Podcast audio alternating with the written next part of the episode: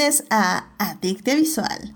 Yo soy Edith y el día de hoy hablaremos de Children of Men, esta película que cumple 15 años. Para discutir, fangirlear, analizar y llenarnos de feels está conmigo Melvin. Bienvenido de regreso. hola. Hola a todos. ¿Tal? ¿Cómo has estado? ¿Todo bien? ¿Todo bien? Hace mucho que no venías. Bien. ¿Ya tienes rato? Creo que sí. que por cierto, tengo, tengo pendiente contigo un especial de cine de los 90. Hay que ir organizando ah, eso. Sí, ¿eh? sí, sí, sí, ahí lo tengo, ahí lo tengo escrito. Sí, sí, sí, sí, sí, ya, ya tiene que ser este, este mes de agosto, ¿eh? Voy a, voy a, voy a organizarlo. Tenemos que hablar de, de esa adrenalina nomentera, definitivamente. Uy, sí, claro, claro, y los diálogos y todo eso, sí, Uy, matones, matones, matones. Pero bueno, pues muchísimas gracias por estar aquí, Melvin. Y pues también está aquí con nosotros Pamela. Pamela, bienvenida de regreso al programa. Hola, muchas gracias por invitarme. Muy bien, qué bueno, qué bueno que pudiste venir este y cruzar este cruzar, ¿cómo se dice? Este, líneas fronteras, de internet. Fronteras, fronteras. para, para unirte aquí al podcast. Nada, siempre, siempre es un gusto estar por aquí y platicar un ratito. Excelente, pues muchísimas gracias por venir. Y pues ya saben querido público que si se quieren unir a la conversación pueden estar ahí en el canal de YouTube o en Twitch donde estamos en vivo los lunes a las 9.30 de la noche. O nos pueden ya saben escuchar en diferido por las distintas plataformas. Que por cierto ya también estamos en eh, Amazon Podcast.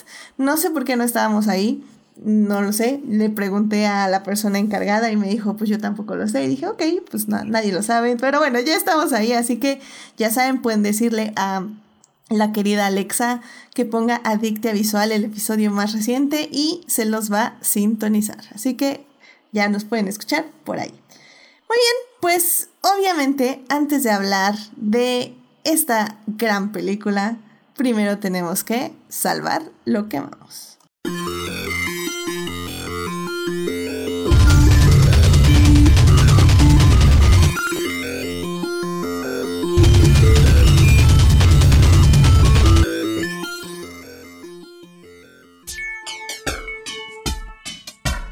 Muy bien, pues ya estamos aquí para salvar lo que amamos. Melvin, ¿qué te gustaría compartir con el público esta semana? Ah, pues eh, mi salvando lo que amamos viene un poco con una reflexión. Esta, creo que esta semana, o si no es que ayer mismo, salió el, trail, el teaser trailer de Army of Thieves, que es como una precuela de Army of the Dead de Zack Snyder, que se está armando ahí su universo Netflix. Y creo que digo, yo, ya saben que yo siempre vengo a hablar de Snyder aquí en este espacio. Eh, hay, hay, un corte que Edith se rehúsa a sacar sobre el Snyder Code, duró cuatro horas, espero que algún día pueda ver la luz. Pero bueno, mientras hablemos más de, eh, de Snyder, o sea, salió este, esta precuela que de entrada me parece como bastante interesante porque no tiene mucho que ver con los zombies, está ambientada en este mismo mundo, pero trae o sea, es como otra historia antes de los zombies, entonces eso ya es como interesante. Y nada, la reflexión creo que ahorita es que qué bueno que al señor les le dieron así como hacer lo que quiera en Netflix. Yo creo que va a ser un montón de cine basura en Netflix. Y, pero se me hace bien porque es como su manera en que puede ir como practicando, puede ir como sacándose las ideas raras que tiene. Y yo sí creo que ya saliendo de su etapa Netflix, en unos, eh, unos seis añitos, siete añitos, este, ya, creo que ya va a regresar Zack Snyder a, hacer las cosas chidas como lo que vimos con Watchmen, este, ¿qué más hizo? Soccer Punch. este, entonces, bueno, se viene un periodo interesante para Zack Snyder en Netflix. Y es como es un modelo raro de Netflix que da demasiadas libertades a los creadores. No sé si es bueno o malo, creo que muchas veces es malo, pero pues de ahí salen ideas bastante interesantes. Sí, yo también, yo también estoy más del lado de la balanza malo. Ah, y es que no, o sea, por ejemplo, Army of the Dead no creo que sea una mala película, o sea, no es mala simplemente es demasiado. O sea, es como... Sí. o sea, está bien que les den libertad total, pero necesitan contratar editores que les digan alto. Y, y yo creo que con eso tendríamos muy buenos productos. Entonces, sí, no sé, yo, yo también estoy del lado de que... Ah, es que es difícil, ¿sabes? Porque también si Netflix empieza a poner barreras, entonces tal vez nos estaríamos quejando de qué tantas barreras pone. Entonces es, es, esta lucha este, imposible donde básicamente el director o la directora tienen que tener restricciones propias y con los nombres egocentristas que están lanzando Netflix no va a pasar, ¿sabes? Entonces, claro. Qué bueno, gracias Netflix pero extrañamente no están saliendo grandes joyas. Van a salir buenas pelis y pelis, entretenidas y, y, se va a colar ahí una gran película, yo lo sé. Pero hasta el momento creo que no hemos tenido una así que diga ufa, grande. ¿no? Justo, las buenas son, se cuelan de repente, ¿no? Ajá. de 10 pelis de Adam Sandler sale una buena, ¿no? Ok, pero sí es extraño. Sí, entonces, pues bueno, está, está interesante y pues sí. Em, mm. Vamos a ver Army of Tips, claro que sí, ¿por qué no? Claro que sí. y pues ahí estaremos justamente criticándola y evaluándola. Así que. Muy bien. Perfecto, pues muchísimas gracias, Melvin. Pamela, ¿a ti qué te gustaría compartir con el público esta semana? A mí me gustaría hablar de, ahorita ando muy entrada con un videojuego que se llama Hollow Knight. Este, eh, al principio no me llamaba muchísimo la atención porque, bueno, mi novio fue el que empezó a jugarlo y él era el que estaba como obsesionado con él. Eh, pero bueno, ya después de varios meses y de decir, bueno, no, no sé qué otra cosa jugar, empecé a tratar este juego y la verdad es que hasta la fecha me ha encantado. Eh, es básicamente un, básicamente un juego de acción-aventura eh, creo que salió por ahí del 2016, 2000, por ahí de esas fechas, no tiene tanto el juego. Este, es, es un juego de, de plataforma y, y, lo bonito de este juego es de que te permite explorar un mundo muy vasto, o sea, realmente no sabes la extensión de este mundo a través también de una historia que es, yo creo que algo nostálgica. Es, es, un reino donde hay un montón de insectitos y tu personaje principal es un caballero que es como un, un pequeño escarabajo, al menos como tiene, tiene esa forma insectoide y que este, conforme va pasando los niveles, pues va adquiriendo ciertos poderes eh, que, lo permite, que le permiten explorar un reino que, que, ha sido olvidado a través del tiempo, donde te puedes, te puedes encontrar con otros insectitos que, son, que pueden ser como muy amigables y te pueden ir contando un poquito de la historia de, de este mundo, o otros que son bastante agresivos y pues bueno, tienes que pelear contra ellos. Eh, entonces, lo bonito de esto es que, tiene un aire muy nostálgico eh, y que cada mundo tiene cierta paleta de colores que, que, o sea, a pesar de que están todos unidos, va mezclándolos y te va llevando por a, identificar estos diferentes reinos que están dentro de, de este juego. Eh, creo que ganó bastantes premios y ahorita se encuentra en plataformas como el Switch, que es donde lo estoy jugando, el Nintendo Switch, pero también se puede encontrar a través de Steam, eh, ya sea que si lo quieren jugar en sus computadoras, pues nada más bajando Steam, ahí lo pueden comprar. Y pues sí, ese es el juego que, que quería recomendar. Excelente, muchísimas gracias Pam. La verdad es que no nos traen videojuegos, creo que es el primer videojuego que traen ahorita visual, así que está súper cool. A ver, se llama entonces Hollow Knight. Sí. Perfecto.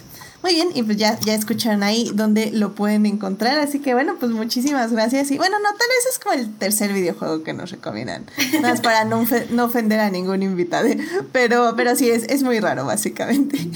Así que pues muchísimas gracias y pues sí, me gustaría... Ay, me hubiera gustado ser una persona de videojuegos, pero no lo soy. Qué lástima. O sea, la verdad, súper sad. Eh, desde que me empezaron a marear fue cuando dije, maldita sea. No, pero hay juegos que no necesariamente te llevan con la cámara y te traen de arriba abajo. por ejemplo, ese Hollow Knight es, es una plataforma, es, es como los juegos de Mario que nada más son en, ah, en, 2D. 2D. Claro, claro, claro, claro.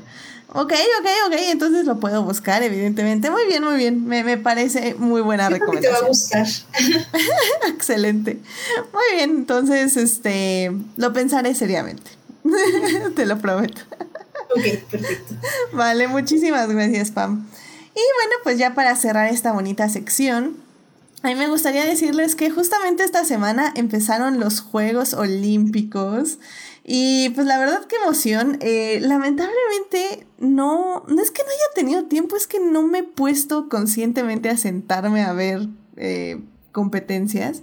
Pero la verdad es que ha estado súper divertido seguir a los atletas en TikTok. La verdad es que hay muchas personas que están documentando eh, sus estadías en los hoteles, cómo son las instalaciones, cómo es el lugar, cómo los tratan ahí en Tokio.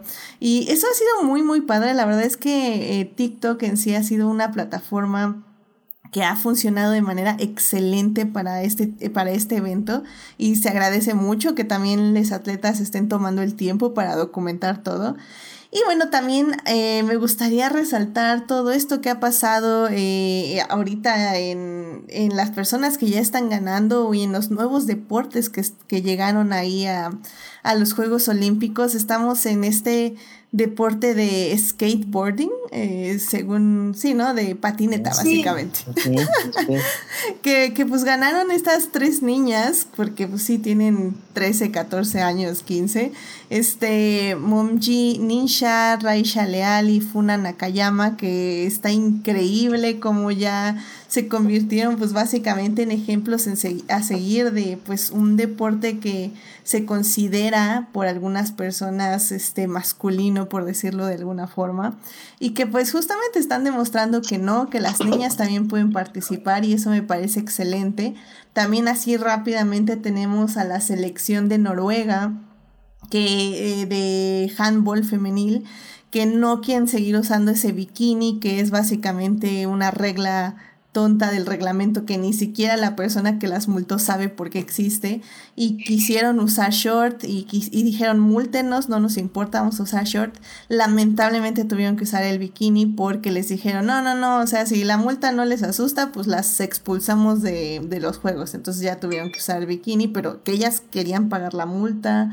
Em, ¿Qué más ha pasado? Pues estas gimnastas alemanas que ya están usando leotardos completos porque justamente quieren luchar contra la sexualización de pues, el atletismo en, en estos deportes y ellas se sienten más cómodas con leotardos completos y pueden hacer exactamente las mismas rutinas y pues también esta, em, eh, ¿cómo sería? Controversia, comillas, comillas.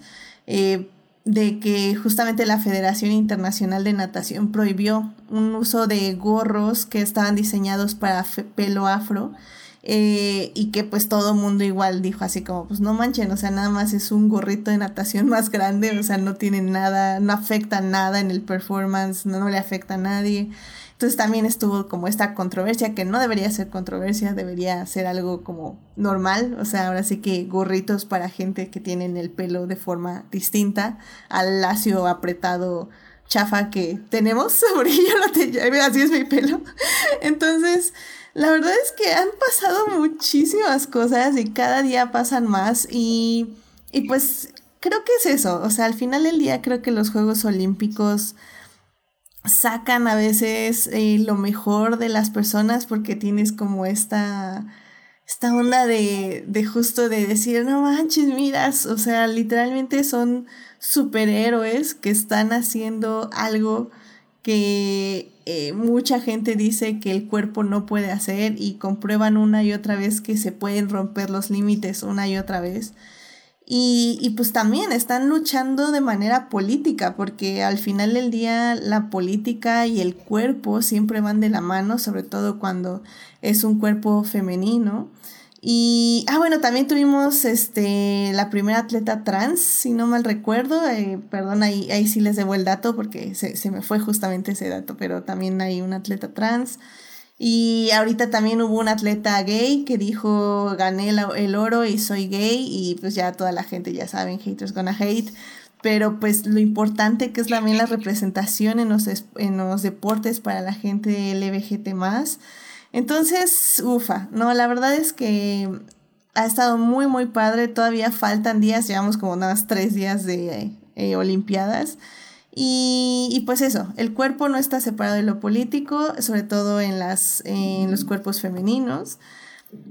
Pues qué padre que estén estas controversias y estos debates y que sobre todo que estas mujeres y estos hombres estén demostrando eh, pues quiénes son, que todo lo que han entrenado para llegar ahí y pues por qué son de las personas más eh, pues fuertes, importantes, flexibles, este, increíbles del mundo y, pues que están ahí seleccionadas, ¿no? Para participar en los Juegos Olímpicos. Así que eh, los Juegos Olímpicos los pueden ver en Claro Video, tanto en el canal, en la aplicación está de forma gratuita, como en YouTube. En YouTube hay varios canales de marca Claro, marca Claro se llaman eh, donde pueden estar viendo los Juegos Olímpicos ahí me en vivo básicamente. Entonces, qué bueno que pases ese dato porque yo los he estado buscando y, digo, ¿dónde puedo ver en vivo los juegos? O sea, sí, sí, sí, están literalmente váyanse hacia YouTube y se van al canal de YouTube que se llama Marca Claro.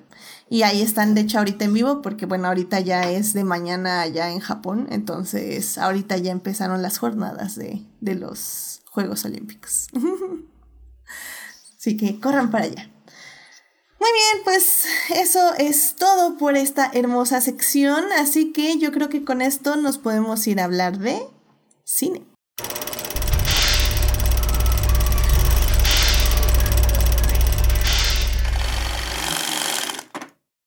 Pues ya estamos aquí para hablar de cine y en esta ocasión vamos a hablar de Children of Men, Niños del Hombre, que es una película que se estrenó en el 2006. La película está dirigida por Alfonso Cuarón, fue su sexta película en estrenar, ya obviamente tenía ya un previo reconocimiento, incluso de hecho ya tenía un gran reconocimiento eh, internacional porque la película previa a esta, si no mal recuerdo, fue Harry Potter. Y, y, pues ya eso ya le había dado básicamente pues el, el, como el, el estrellato, al menos en pues, un reconocimiento público. Y pues Children of Men evidentemente se, se aleja muchísimo de, de, Harry Potter, ya que esta película es una... Eh, tiene una narrativa que se le puede llamar distópica, donde básicamente nos encontramos en un mundo donde eh, en este caso las mujeres ya no son fértiles, entonces desde hace 18 años no ha nacido nadie en el mundo por lo que básicamente la política, los países se han ido a la fregada, eh, las economías, básicamente ya hay ataques terroristas por doquier, o al menos eso es lo que dice el gobierno. Eh, los migrantes son básicamente perseguidos y expulsados de este, Inglaterra, que en este caso es donde transcurre la película. Y bueno, pues esta película también está fotografiada por el gran Lubeski. Entonces, pues ya saben que vamos, van a, al menos van a tener una gran, gran fotografía entre muchos otros datos. Para seguir hablando de esta película, en la primera parte vamos a estar hablando del guion, es decir, de la trama en general. Obviamente va a haber spoilers. Eh, les avisamos, por si no han visto la película que se estrenó hace 15 años, eh, les avisamos cuando ya entremos bien a los spoilers, pero la trama es muy sencilla, ya les contaremos en la primera parte. En la segunda parte vamos a hablar de la producción y por qué esta peli se resalta de las demás películas en ese aspecto. Y en la tercera parte vamos a hablar del cine distópico, en cómo se diferencia Children of Men de todas las demás películas de distopías.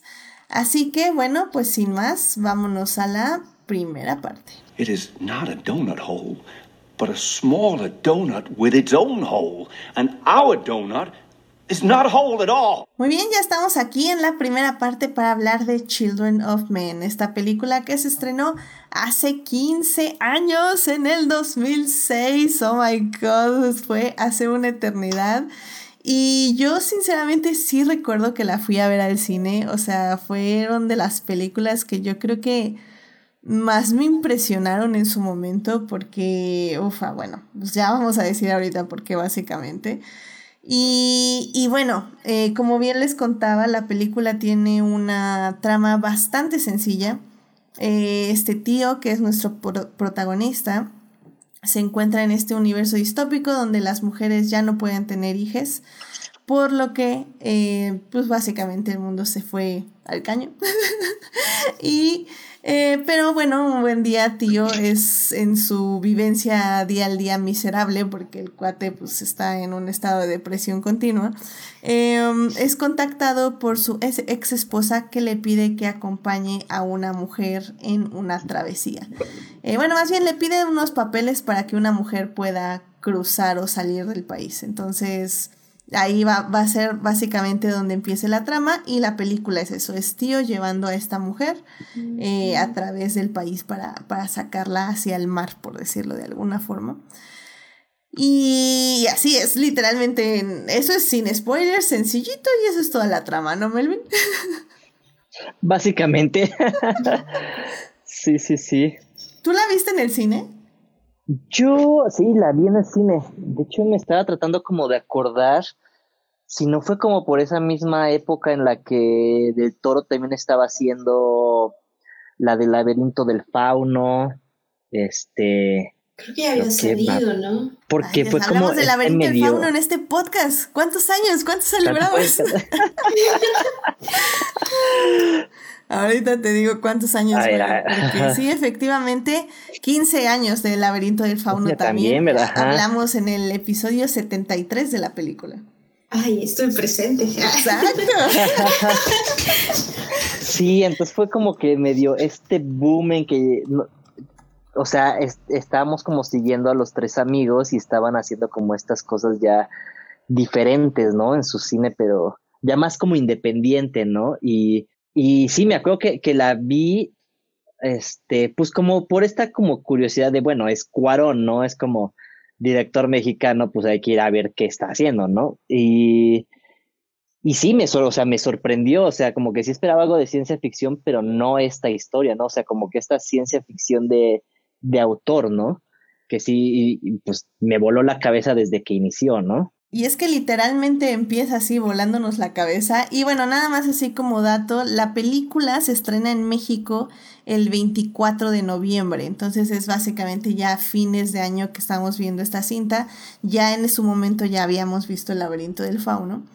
Y, y pues sí, literalmente la primera escena, eh, siempre les digo que cuando un buen director, o más bien una buena película se distingue, porque los 10 primeros minutos nos cuenta básicamente todo lo que tenemos que saber eh, y de qué se va a tratar. Y pues literalmente aquí Cuarón en su primera escena, que es un plano secuencia, que es de algo que ya hablaremos más a detalle en la segunda parte.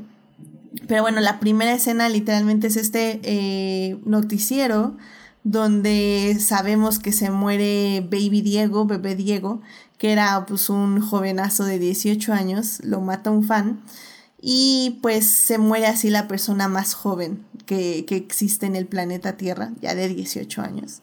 Eh, todo esto lo vemos en un café donde hay mucha gente ahí viendo la noticia. Entra nuestro protagonista, tío.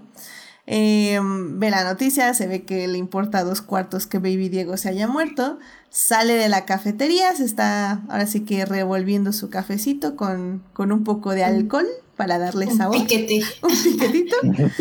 y boom, explota el café donde acaba de entrar. Literalmente esa es la primera escena y, a mí me encanta porque nos pone en un contexto eh, social, un contexto político, el contexto de nuestro personaje que se ve no solo que está deprimido, sino que le vale tres cuartos lo que pase alrededor de él. Y, y, pues nos dice la situación en la que vive y pues básicamente de lo que se va a tratar de la película, aunque no lo sé, no, aunque en este momento todavía no sabemos exactamente qué, qué es, ¿no? Pero tú, tú, Pam, ¿la viste en el cine? ¿Tú te acuerdas?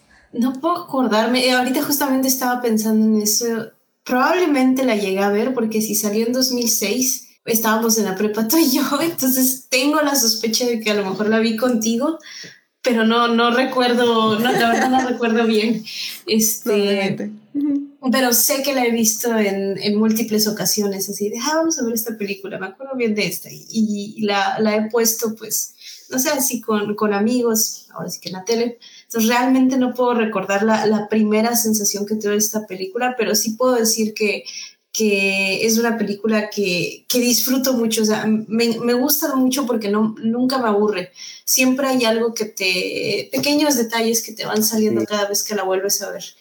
Eh, y, y, que a veces, o sea, dices, ah, no me había fijado, eh, no sé, por ejemplo, en las referencias de arte que, que, hacen constantemente, ya hasta después de un rato, que digo, después de a lo mejor haber visto un análisis o así, te vas, te vas acordando diciendo, ah, sí, cierto, o sea, cuántas referencias a ciertas obras de arte, como lo, lo de la piedad, que, que, lo, que, lo, que hacen como énfasis tres veces dentro de la película, o este, eh, el, el, detalle que le ponen al contexto, pero bueno, eso creo que lo vamos a ver más en, en, cuestión de la producción más que, más que de la historia. Sí, sí, digo, es que creo que también lo, lo interesante de esto es justamente intentar eh, no separar muchas cosas porque sí, eh, creo que lo del arte está, está increíble que lo menciones y de hecho sí me gustaría tocarlo en esta sección porque viene también, es parte de la historia. Em, nada más que me gustaría poner un poquito más en contexto al público, sobre todo a quienes no lo han visto o todavía no se acuerden, o más bien no se acuerden de la película porque la vieron hace 15 años. y es que creo que aquí lo, lo importante de la cinta, sobre todo es que, no sé ustedes cómo lo ven, pero a mí me parece muy interesante que la película todo el tiempo el protagonista es Tío. Eso nos queda muy claro porque es el personaje con el que iniciamos y es el personaje que seguimos la mayoría del tiempo. Pero la película tiene este también sentido como muy documental, donde la cámara se queda también atrás. Es decir, estamos siguiendo a Tío en este cámara mano y de repente la cámara se detiene a ver a personas, a inmigrantes enjaulados, de repente se, se, detiene a ver gente pues sangrando o gente en peligro y deja a tío irse. Entonces creo que también eso es muy interesante en el sentido de que la película más que centrarse en lo que siente tío, tío pareciera más bien ser una excusa para que la cámara esté ahí. Es decir, él nada más se deja llevar por, por los eventos que le rodean, ¿no? Que lo rodean. No, no es un personaje que esté activo al 100%, no sé ustedes qué opinen. Creo que eh, es un personaje que al, yo creo que la primera mitad es, es una, un personaje muy pasivo que se va dejando llevar por las circunstancias porque como tú mencionabas es un personaje es una persona que está deprimida que realmente ya no tiene ninguna ninguna razón por la cual luchar y solamente está viviendo, o sea, o sobreviviendo. Este, y, yo creo que es hasta después de, que sale la revelación de, la razón por la que tiene que llevar a, a este chico, por la que tiene que encontrarle los papeles aquí, este, el, nombre de, esta chica, e, es cuando empieza a cambiar su, forma de ser pasivo a ser alguien más activo y empezar a, romper el esquema que, te venían construyendo desde el principio, lo que va llevando pues a su evolución. Eso sí, sí, sí, estoy, estoy muy de acuerdo. Y de hecho también lo vemos en cierta forma eh, de manera física durante la película, ¿no? Porque tiene este pequeño gag que obviamente es deliberado porque todos los detalles de esta película son deliberados. Pero bueno, vemos que, por ejemplo, primero eh, está en esta casa, en la safe house, donde conoce a esta, a esta mujer que va a tener que ir siguiendo y proteger en el camino, que ahorita se me acaba de olvidar su nombre. Ki. ¿Aquí? Ki, ajá, efectivamente. Este Ki tiene que, ahí donde la conoce, pues pierde su ropa, ¿no? Por un evento que pues básicamente mancha su ropa de sangre.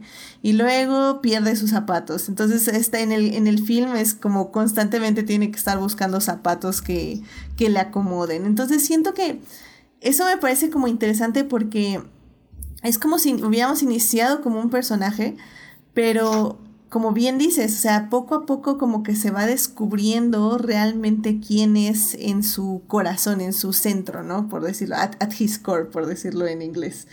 y, y, visualmente para llegar a eso, tenerlo, tenemos que verlo cambiar de ropa y cambiar de zapatos y estar buscando, buscando, buscando zapatos hasta que encuentra unos que le acomodan, que es en el momento en que decide básicamente ya entregar su vida o para proteger aquí, ¿no? En, en este eh, campamento, por decirlo de alguna forma. Y eso, eso está muy, muy interesante del personaje y cómo se va construyendo. Y, y, bueno, así nada más para como ya cerrar nuestra sesión de sin spoilers, este... Melvin, ¿por qué el público, si no ha visto esta película, debería verla? Uy, Pues es que la puedes abordar desde muchos lados, o sea, creo que temáticamente sigue tocando temas vigentes. Eh, y, bueno, es algo como que ya quisiera ahondar más en la, en la última parte, pero, eh, o sea, aparte de tocar temas vigentes, creo que tiene una calidad muy buena en todos los aspectos, sonoros, foto, todo está como cuidado así al más mínimo detalle y creo que se mantiene como bastante actual. Quizás, quizás el ritmo ya no es como a lo que estamos acostumbrados como hoy, hoy, hoy, pero, pero creo que es una peli, e, e, es una peli que te pone a pensar, ¿no? O sea, no, no, es, no es ligera como de, ah, sí voy a ver cualquier cosa, pero creo que son de esas pelis que te dejan como buen sabor de boca al final, ¿no? La ves y se te queda algo porque es muy personal, ¿no? Justo lo que decías de, de que seguimos a, a Tío toda la, la, o sea, vemos este mundo a través de él, ¿no? Este, entonces, para mí, o sea, de las cosas que más me gusta es que se vuelve como una experiencia de que nosotros en un punto nos volvemos hasta tío, ¿no? O sea, porque vamos siguiendo, o sea, nos va, ¿cómo decirlo? Como, como si estuviéramos en una balsa y fuéramos por un río y y es una peli que tenemos que ir navegando poco a poco. Yo, yo no estoy de acuerdo contigo en lo del ritmo. Siento que todavía se siente muy bien. O sea, no, no veo un momento donde la película, o sea, creo que el inicio sí te deja descansar mucho en el aspecto de que está como armando esta trama, te está presentando bien a los personajes, el ritmo de, del universo donde se coloca. Pero después, ya que conoce tío aquí, es una escena tras otra, tras otra, tras otra, tras otra. O sea, la verdad yo creo, y algo que me sorprendió mucho de ahorita que la volví a ver, es que el ritmo sigue, o sea, la película se siente muy, muy actual. No solo de temática, sino también en el montaje y en la dirección. O sea, ahí sí, yo creo que yo difiero en ese aspecto. Creo que la peli podría haberse estrenado hoy 2021 y no le hubiéramos puesto ningún pero. Puede ser, necesito darle un rewatch. La verdad. Sí, porque eh, en ese aspecto, y de hecho eh, Sofía nos está diciendo en el chat, dice, porque es el futuro no muy lejano. Ah, ¿verdad? yo creo que es el presente. exacto, más bien yo, exacto, yo, yo estoy completamente de acuerdo contigo, Pam. Yo siento que es el presente porque eh, para quienes no la hayan visto, creo que hay muchísimos temas que Cuarón en ese momento, eh, pues con un buen ojo en el Zeitgeist, eh, supo que venía. en el 2006, pues llevábamos que cuatro años, cinco años, perdón, de de que había pasado el 9-11, el ataque a las Torres Gemelas. Y no, FBI, tranquilos, estamos hablando de Children of Men. Este, y, y Cuarón, yo creo que en ese aspecto eh, estaba viendo justamente esta guerra en contra de las personas musulmanas, estaba viendo cómo Estados Unidos estaba reforzando fronteras, eh, reforzando, pues básicamente, eh, más bien persiguiendo gente que lucía terrorista y pues lo llevó al siguiente nivel en esta película.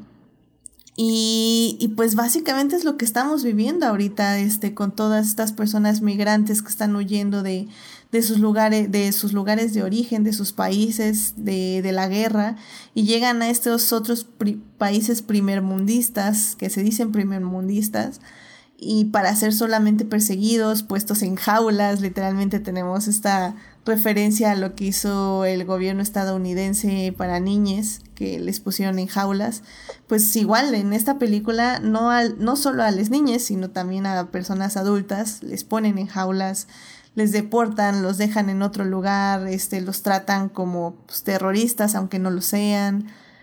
O sea, en, en todo ese aspecto yo creo que pues sí, es algo que estamos viviendo ahorita, ¿no? Sí, y creo que, por ejemplo, bueno, en una entrevista que yo había llegado a leer de que le hicieron a Cuarón, eh, la idea de esta película ya la traía incluso desde, desde mucho antes eh, del lanzamiento del 2006, creo que por ahí del 2001 o algo así. Eh, él había visto la novela, porque está basado pues, en una novela, no me acuerdo el nombre de la autora, pero de hecho sale en una de las tomas cuando están ahí en el café. Sí, es, la eh, señora que está del lado izquierdo de tío, de Clifford. Eh, es la que está agarrando al perro, ¿no? O algo así. Ah, no me acuerdo. O gato, no me acuerdo. Sí, Hay un animal. Sí. Este, pero bueno, el chiste que él, él, ya tenía como que esa, esa idea cosiéndose, porque él comentaba que más que predecir el futuro, porque algunos le decían, no, bueno, pues es que tú, como le hiciste, hiciste una predicción de cómo iban a ser las cosas, y él dijo, no, es que todo eso estaba ya desde, desde ese entonces, por lo mismo del 9-11 y así, eh, solo que estaba de una manera muy, muy sutil, todavía no, no explotaba de la misma manera que pues hoy en día está pues lanzándose por todos lados. Eh, entonces, creo, creo que su película, más que una predicción a futuro, era un reflejo de, cómo la sociedad se estaba comportando y pues cuál era, cuál era el camino que iba a ir tomando. Sí, sí, sí, tiene, tiene mucho sentido lo, que dice, sí. Eh, la autora se llama, bueno, está acreditada como P.D. James eh, y la novela es de 1992. Eh, que de hecho lo curioso también es que esta película eh, está conformada por cinco escritores, cinco personas la escribieron, bueno, e, escribieron la adaptación del libro. Y hay varios cambios, de hecho hay uno que me gustaría ya discutir en la tercera parte porque justo va más con la idea del cine distópico.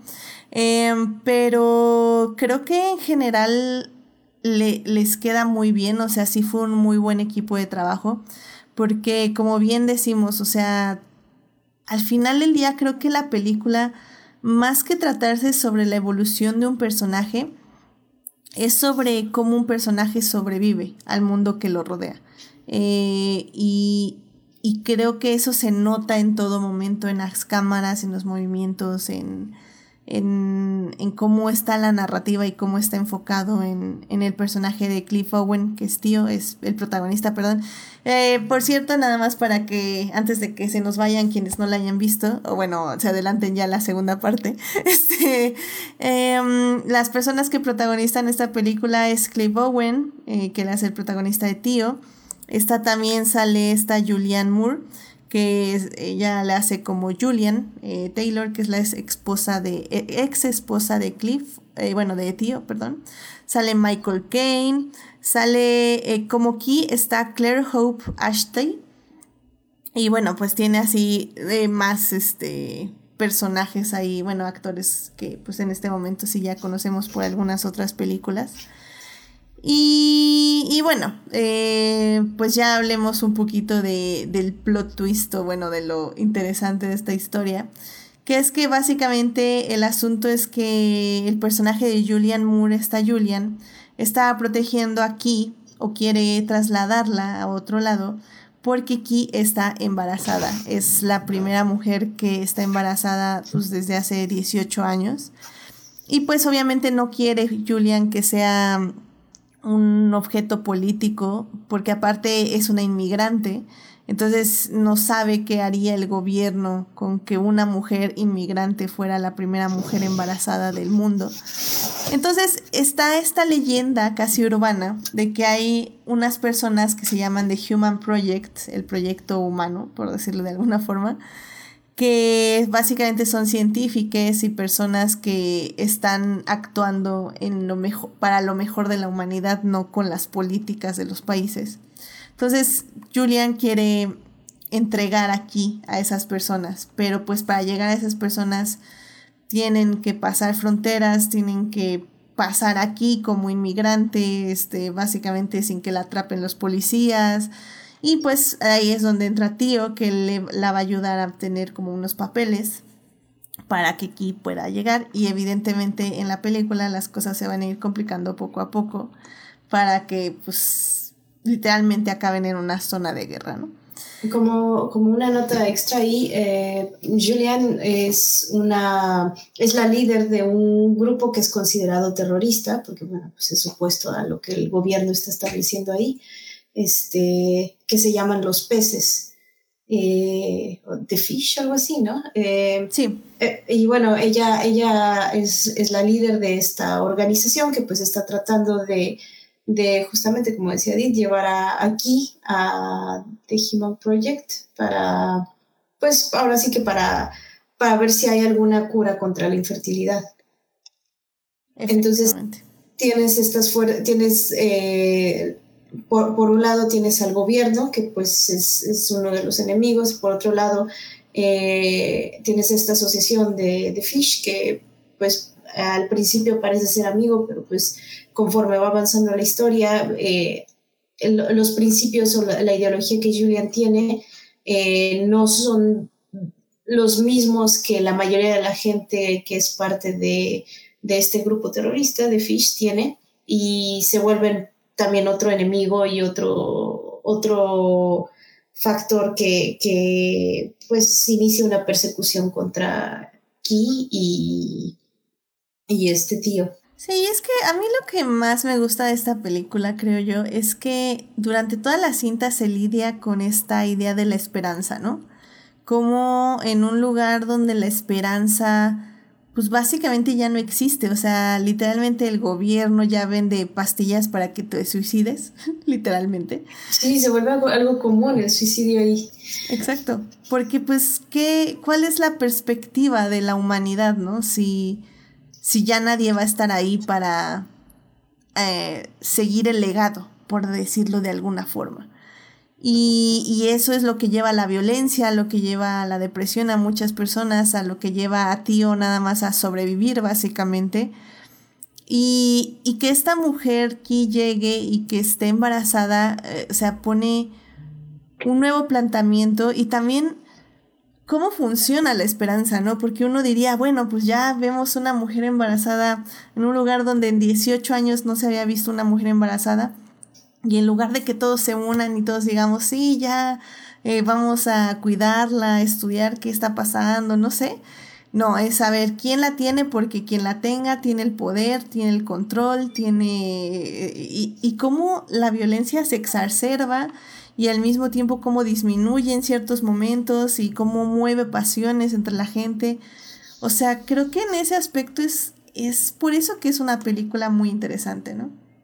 Sí, y en cuanto a ese tema de la esperanza, a mí me gusta que en la primera parte pues te ponen al contraste de, Tío, porque para poder conseguir estos papeles eh, para ayudar aquí a, salir del país, eh, la, la, razón por la que Julian busca a Tío es porque Tío tiene un, un, este, un primo que creo que pues tiene una posición fuerte o no sé, el chiste que el primo pues tiene dinero y puede ayudarlo a conseguir esos papeles. Entonces Julian quiere que Tío vaya con este primo eh, para pues ahora sí que sacar los papeles. Y lo que me gusta mucho y lo que se me hace muy interesante es el contraste que presenta el primo de Tío contra Tío, porque este, el, el, primo se dedica a coleccionar arte y, y, o sea, su razón es porque él aún tiene cierta esperanza, porque, porque mucha gente dice, bueno, el arte ya para qué, si ya nadie más lo va a apreciar, o sea, si ya no hay un legado a quien dejarles esto. Pero este, este primo, esta persona, colecciona el arte porque él todavía tiene cierta esperanza, porque él tiene un hijo y, te lo ponen en una escena donde están cenando. Es un hijo que está súper sobreprotegido, ¿no? Y la razón por la que, pues ahora sí que el primo tío está, está tan... aún colecciona arte es porque él aún tiene cierta esperanza en el, en el futuro y es una persona que se, que se muestra positiva contra cómo, se, cómo es tío en ese momento. en, ese primer, en esa primera parte de la película. Sí, y de hecho creo que aquí podemos meter lo que estás justamente hablando del arte, porque también lo que me gusta muchísimo es cómo Cuarón mete el arte en la película. Y, es que a veces justamente, eh, como el primo eh, de tío, vemos el arte como algo lejano, ¿no? Como algo que, que está fuera de nosotros y que se tiene que apreciar y se tiene que evaluar y alabar. Pero se nos olvida a veces que también el arte representa cosas de la vida, de la vida común y de la vida cotidiana. Y creo que a mí lo que me gusta muchísimo de esta peli de Cuarón es que justamente trae el arte a, las, a la realidad, como a las calles, por decirlo de alguna forma, ¿no? Eh, mencionabas perfectamente eh, la piedad, por ejemplo.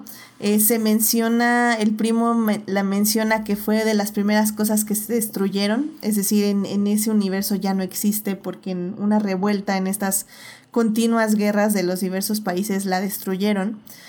Pero tenemos también esta escena al final en la zona de guerra, donde una mujer abraza a su hijo que pues ya está muerto y es básicamente la escena de la piedad, ¿no?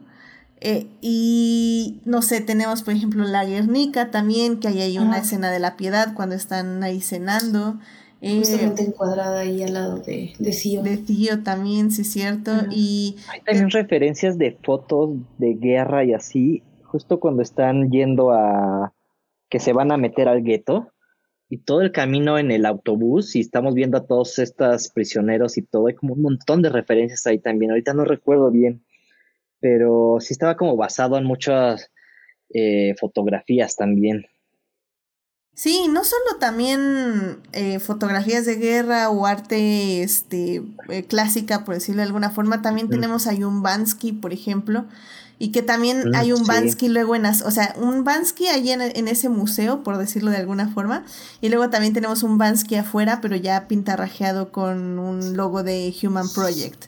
Entonces, como que siento que tenemos todas estas referencias y estos detalles que uno puede ir captando durante la película.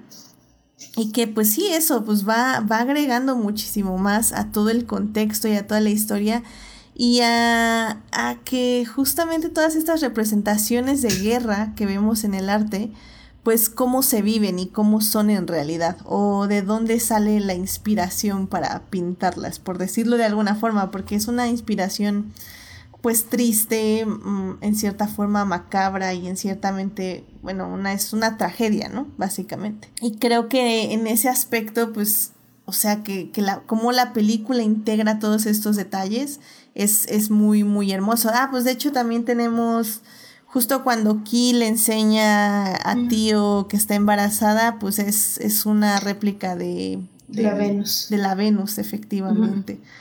y, y, pues así, hay, hay como muchos, muchos, muchos detalles que me parecen muy, muy bonitos y que solo elevan más la película. ¿no? Ah, también como, perdón, como otra referencia que, que, también me gusta mucho es eh, la portada del álbum de Pink Floyd, eh, la de mm. Animals. Eh, tienen justamente cuando está hablando Tío con su primo que colecciona arte, en el fondo tienen como el mismo, como la misma estructura, como la misma fábrica que sale en esa portada, junto con el cerdo, el, este globo inflable gigante al fondo. Sí, sí, sí, que por cierto, esa fábrica, eh, esto lo, leí hace ratito, tengo que confesar, pero bueno, esa fábrica me parece que era una, una fábrica de, de, electricidad o por algo por el estilo, pero dejó de, de, funcionar en, creo que hace como, bueno, en ese entonces como hacía 10 años, ahorita ya pues casi 30 años. Y en ese entonces, eh, pues como que decían que lo iban a convertir en otra cosa, pero pues como que el gobierno nunca la convirtió en nada y lo que se hacía en ese momento eran representaciones de arte. Entonces, mm. por eso a Cuarón, o bueno, al equipo le pareció como muy acertado que un lugar donde que estaba como completamente abandonado y que se estaban haciendo ciertas exposiciones de arte, se convirtiera al final del día en el lugar donde se guardará toda el arte porque pues, es un lugar aislado, un lugar grande y pues que ya estaba vacío y que pues no se estaba usando para absolutamente nada. Entonces eso, eso está interesante. Pues miren, ¿qué les parece si ya nos vamos a la segunda parte? Ya para hablar de la producción y evidentemente ahí van a salir muchísimos temas más de, esta película, sobre todo creo que de la guerra, porque es eh, la producción es la manera en que Cuarón expresó todo lo que quería decir en esta película. Así que, pues vámonos a la segunda parte. Blow that piece of junk out of the sky! Muy bien, ya estamos aquí en la segunda parte y estamos hablando de Children of Men, esta película que cumplió 15 años de haberse estrenado, o bueno, va a cumplir 15 años en noviembre. Y, y bueno, pues en la primera parte ya estuvimos hablando pues básicamente de los temas centrales de la película y, y un poco de, del ritmo o el feeling que nos da. Y en esta segunda parte vamos a hablar ya un poquito más de la producción. Y es que me parece como súper interesante cómo Cuarón elige contar esta historia, que es básicamente eh, a través de planos secuencias, porque en sí a Cuarón le gustan mucho las planos secuencias, lo podemos ver desde sus primeras películas de Y tu mamá también, por ejemplo, también hasta en Harry Potter puso un plano secuencia. No es algo que él no le guste hacer, eh, ya lo tendremos más adelante en Gravity también. Eh, película fea. y bueno, también en Roma y oye, no, yo creo que Cuarón decayó después de esta película, pero bueno, eso eso es otra ah. discusión. Sí, lo siento, no no me gusta ni Gravity ni Roma. Mm, I'm sorry. no está bien, yo también lo creo, yo también creo que Chile nos merece su mejor película. Ah, muy bien, muy bien. Sí, yo creo que sí es su mejor película, pero no puedo decir que Roma no, o sea, pero bueno, es otro tema. O sea, a mí sí me gusta mucho Roma. Pero bueno, sí. Ah, está bien, está bien. Este, y bueno, pues justamente eh, creo que mm, me parece muy interesante eh, el número de planos secuencias que tiene esta cinta. Eh, para quien no sepa, un plano secuencia es una toma donde aparentemente no hay cortes, es decir, vemos cómo la cámara sigue a los personajes, les acompaña durante todo un recorrido de X o Y minutos, puede ser de hasta un minuto hasta tres horas, también hay planos secuencias larguísimos. Y pues es eso, es nada más una, es como la cámara sigue a los personajes sin cortes o sin aparentes cortes, porque también hay planos secuencias falsos. De hecho, si vieron la serie de Loki, de la cual ya también hablamos aquí en el podcast, eh, recordarán que en el episodio 2 o 3, si no mal recuerdo, también ahí hubo este, unos planos secuencias falsos para, para impresionar al público. Y es que justamente los planos secuencias a veces eh, son usados por directores o eh, primerizos, primerizas, que porque es una forma también muy fácil de grabar. Y fácil entre comillas porque puedes hacer nada más una toma eh, lo armas como rápido, comillas, comillas. Todo lo que estoy diciendo es con comillas. Este, sí, porque es toda una coreografía, ¿no? Realmente no es así, no son enchiladas. No, sí, no, pero a veces siento que en producción eh, es más fácil hacer todo en una toma que hacer como las tomas del monito hablando, las tomas de la monita hablando, luego las tomas de tal. Entonces, se da la sensación en la producción y aquí Melvin no, no me dejará mentir, de que es más fácil. Pero al final del día, por eso digo que hablo con comillas, porque es una sensación, ¿no, Melvin? Sí, no, no, no. o sea, entiendo, ¿no? Es como, si es, es un elemento muy fácil de, bueno, agarrar la cámara y si captas lo que, lo que está sucediendo y ya te ahorras mucho, ¿no? Pero, pero, o sea, sí, claro, hay de plano secuencias a plano secuencias. Exacto, exacto. O sea, hay plano secuencia Lubeski y plano secuencia estudiante primer año de cine. sí, evidentemente, porque una buena plano secuencia, querido público, eh, básicamente tiene sus propios cortes. Eh, es decir, eh, cada una buena planosecuencia va a ser close-ups, va a ser medium shots, va a abrir la cámara para que veas lo que pasa alrededor, luego va a regresar. Es decir, no nada más va a estar siguiendo al personaje a lo loco, sino que sí nos va a estar mostrando ciertos puntos de su recorrido y ciertos puntos de su desarrollo emocional. Y la verdad es que Children of Men lo hace muy bien. Ya bien les decía de esta primera secuencia, eh, donde primero vemos el noticiero, de donde se muere Baby Diego, vemos, eh, vemos a toda la gente que está viendo el noticiero, luego nos hacemos como un close-up a Tío para que llega, toma su café, seguimos a Tío para cuando sale, vemos como en un close-up le pone alcohol a su café, se aleja la cámara lentamente y ¡pum! explota el café. Eh, entonces como ven, pues aquí en lo que estoy narrando tiene muchos puntos donde nos está mostrando ciertas acciones y cuando se abre no se abre nada más porque se quiere abrir la cámara, sino que nos va a enseñar esa explosión que nos va a básicamente a adentrar en este universo. Em, creo que otro de los planos secuencias más impresionantes es justamente el que están en el carro, que de hecho si están en YouTube es la imagen que están viendo ahorita donde tuvieron que construir un armatoste especial para poner a la cámara dentro del carro, porque es un carrito. Entonces básicamente tuvieron que meter la cámara por el techo y básicamente Lubeski la iba girando mientras los personajes iban haciendo su coreografía. Que bueno, es una coreografía también impresionante porque como bien decía Melvin, hay de coreografías a coreografías y esta involucraba, este, bueno, está Julian Moore y Cliff Owen haciendo un, juego ahí con una pelotita y luego el carro que llega en flam, en este ardiendo y luego la motocicleta y luego le disparan a Julian y bla bla. bla. Sí, te dan un momento de felicidad solo por unos, no sé, un, unos, un minuto, unos segundos, solo para darte el, el único momento en donde Tío se muestra realmente feliz para después dentro de ese plano secuencia empezarte a poner un desarrollo bastante caótico. Lo, impresionante justamente de, de eso ahora que mencionas lo del carro y de todo el armatoste que se llegó a armar es, es la sutileza con la que hacen el cambio. No, sé, no estoy segura en qué momento pudieron haber hecho el cambio o cómo, pero durante ese plano secuencia tú estás dentro del carro hasta que llega el punto en el que pues son acorralados, eh, son atrapados y la cámara entonces empieza a seguir a Tío fuera del carro. No sé cómo fue ese cambio, si cambiaron el carro, si para que no se viera todo el armatoste o cómo fue la, la, postproducción y todo eso, pero este, a mí me sorprende mucho eh, la, la, tecnicidad, no sé, la, la habilidad con la que ocultaron eh, pues ahora sí que ese, ese corte. Sí, sí, sí. Sí, ahí definitivamente fue un corte. Y que como bien dices, o sea, no se siente y eso está como increíble. Y, y pues ya de aquí creo que me gustaría ya directamente mencionar el plano secuencia, que es el mm, plano secuencia que yo creo que ponen en bueno, no en todas las escuelas del cine, porque sabemos que el, CC, el CCC y el CUEC son snobs, pero, pero en todas las demás escuelas de cine sí.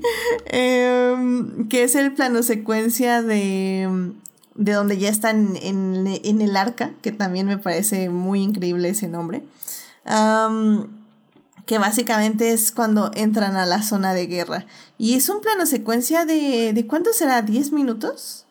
Ya, ya ahora sí ya ni No, e, es como de siete minutos, ¿no? Siete minutos. Ajá. Creo eh, que sí. Y, y pues bueno, es, es un plano secuencia impresionante, no solo por el nivel de producción que requiere, sino también por la calidad emocional de cómo concluye, ¿no? Eh, que es este plano secuencia donde eh, eh, bueno, tienen que, quieren llegar a este bote, eh, pero bueno, los atrapan eh, el, grupo de, de, Julian, que ahorita no me acuerdo cómo se llamaban. Y luego siguen, se, se, se roban aquí y tío tiene que seguirles primero por unos autobuses, luego tiene que entrar a un edificio, sube, agarra aquí, discute con este líder, eh, le, lo, le echan una bomba y cuando el bebé empieza a llorar y toda la gente empieza como a acariciar y a hacer oraciones y cuando la guerra se detiene porque todo el mundo empieza a oír llorar un bebé y luego como la guerra sigue después de que pasan, ¿no? Por, por todo ese camino. O sea, creo que híjole, es una secuencia que nunca se me ha olvidado, ¿no? O sea, no sé si a ustedes les causó el mismo impacto. Es, es muy... Eso que mencionas de, de, cuando el bebé empieza a llorar y que todo el mundo se calma. Eh, creo que a mí esa parte es la que más me gusta y creo que la que más me, se me quedó grabada porque creo que es solo un momento donde te dejan respirar y te dan un poco de paz eh, después de todo el caos que venían cargando desde que entran a ese como campo de concentración eh, o no sé. Y este, y, y cómo por un momento todo el mundo se acuerda de lo que, de lo que es preocuparse por, por alguien más. No sé, creo que cuando hay un niño o una niña en, en no sé, en, en, cierta situación, generalmente el, la atmósfera es de protección, de cuidado. Y, me gusta mucho cómo en ese momento en donde el bebé empieza a llorar, todo, todo se calma y, los dejan salir. Es, es, como si el tiempo pausara. Y, y digo, no, no, es que pause el tiempo, pero, o sea, todo el mundo se detiene a recordar tal vez lo que, lo que en algún momento fue, fue pues, ser ese ser humano que se preocupa por otro hasta que pasan y pum, de repente llega una bomba y, es, y les recuerda que, que siguen en guerra y que, que, continúan con ese conflicto, dejando a un lado que, que bueno, aquí con el bebé y a, y a Tío pasar. Sí, sí, yo de hecho sí estoy completamente de acuerdo con lo que dices de, de que es una pausa, porque sí, sí se pausa el tiempo, creo que sí es la intención de, de Cuarón en ese momento eh, que todo mundo, literalmente eso, haga una pausa en sus vidas, haya una pausa en la guerra, que es algo que pues no, que nunca vemos, o sea, en qué momento, creo que eh, hay esta escena, eh, bueno, una escena, es un momento histórico donde, si no mal recuerdo, era el ejército británico y contra otro ejército, ahorita no me acuerdo, en la Primera Guerra Mundial de hecho, lo retratan en un episodio de Doctor Who. eh, que justamente para Navidad hicieron una tregua. Eh, y pues todo mundo alzó banderas blancas y se pusieron a jugar fútbol, intercambiaron comida, etc, etc. Y pues ha sido el único momento en la guerra donde literalmente eso se hizo una pausa para celebrar la Navidad. Y, creo que eso, es un poco la intención de Cuarón, que, que todo el mundo o todo el mundo que está ahí luchando a muerte hiciera una pausa para, para ver que sí todavía había esperanza y que esa esperanza que daba el bebé, el llanto del bebé, eh, sí podía detener la guerra, pero lamentablemente, y creo que es parte un poco de la tragedia de la historia, porque, porque la, la, la película no es trágica per se, pero tiene muchos elementos trágicos es que sí, el llanto de un bebé puede detener la guerra, pero no la puede detener por mucho tiempo, ¿no? Y, y pues eso es uno lo que pensaría ahorita en los conflictos, no sé, en Palestina o en Siria. O sea, que, que, la guerra se tendría que detener por bebés, por niñes o, o pues sí, o por madres que estén ahí protegiendo a, a sus hijos, pero pues la guerra no hace eso. Y creo que es parte un poco de lo que aprecio mucho de esta película porque tiende a ser realista, pero al mismo tiempo mete esta esperanza, voy a decir una esperanza ficticia, pero que al mismo tiempo uno desearía que sí fuera real, ¿no? No, no sé tú cómo lo sientes, Melvin, en general, esta, esta vibra que nos da estos planos secuencias. Es que como, como decía, como que lleva todo un ritmo y tú como que nada más te tienes que dejar ir en todo esto. Y, y bueno, esto, esto, nada más como recalcando esto de la esperanza, o sea, sí, justo está muy padre porque ese momento en el que está llorando y todo, este, o sea, te pausa la atención y creo que, o sea, tú vas como con la cámara así, este, como se dice, o sea, tan adentrado estás que hasta tú mismo entras en esta... O sea, es todo, todo sobre la esperanza, ¿no? Incluso el final también me parece como que ya al final no, o sea, no te, no te resuelve, no te da el final feliz, sino te mantiene toda la esperanza, ¿no? De lo salvarán o no, y creo que tiene que ver con este, pues sí, justo el manejo así siguiendo a tío todo el tiempo y viéndolo a través de sus ojos. O sea, nunca, nunca nos metemos mucho como que en este, en esto de la guerra, nunca nos importa, o sea, sí importa, pero no importa mucho ver como todas las facciones y todo eso, porque creo que no, no quería contar políticamente desde ahí, ¿no? Desde todo este mundo, sino más bien como crear un mundo y una atmósfera donde lo más pequeño es como lo que nos va a generar estas esperanzas, ¿no? Hay, hay un plano secuencia que me gusta mucho que es justo cuando están ahí en la, en la granja esta y bajan